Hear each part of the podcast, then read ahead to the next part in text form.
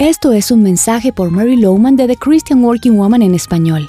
Y esta vez concluiré nuestra serie devocional acerca de dar y recibir crítica. Quiero que tengas en cuenta algunos principios importantes que te ayudarán a realizar críticas de la manera más sabia. Primero, tu enfoque debe ser ayudar a la otra persona. Si tu motivación no es ayudar a la otra persona, es mejor que primero trabajes en ti.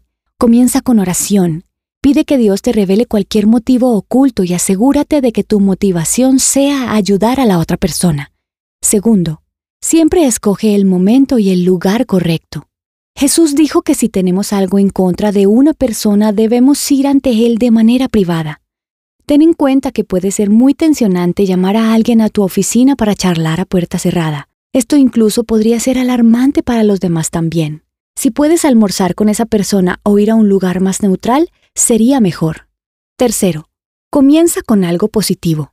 Da a la otra persona el beneficio de la duda. Por ejemplo, si una persona llega constantemente tarde al trabajo, comienza la charla diciendo, he notado que se te dificulta llegar a tiempo al trabajo. ¿Tienes algún asunto que te lo impide y que yo deba conocer? O en otro contexto, puedes decir, escuché acerca de algo que dijiste pero no sonó como tú.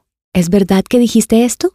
Cuarto, sé muy específico con el problema. No servirá de nada andar con rodeos. Y lo sé. Al evaluar a alguien es tentador minimizar el tema, pero si tus motivos son los correctos, debes ser muy claro y mostrar lo que debe ser corregido.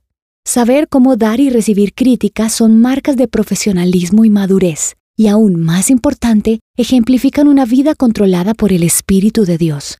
Como seguidores de Jesús debemos florecer y sabemos que tenemos la ayuda del Espíritu Santo y el poder de Dios para ayudarnos. Encontrarás copias de este devocional en la página web de christianworkingwoman.org y en español por su presencia radio.com, SoundCloud, Spotify y YouTube. Gracias por escucharnos. Les habló Mariana Vargas.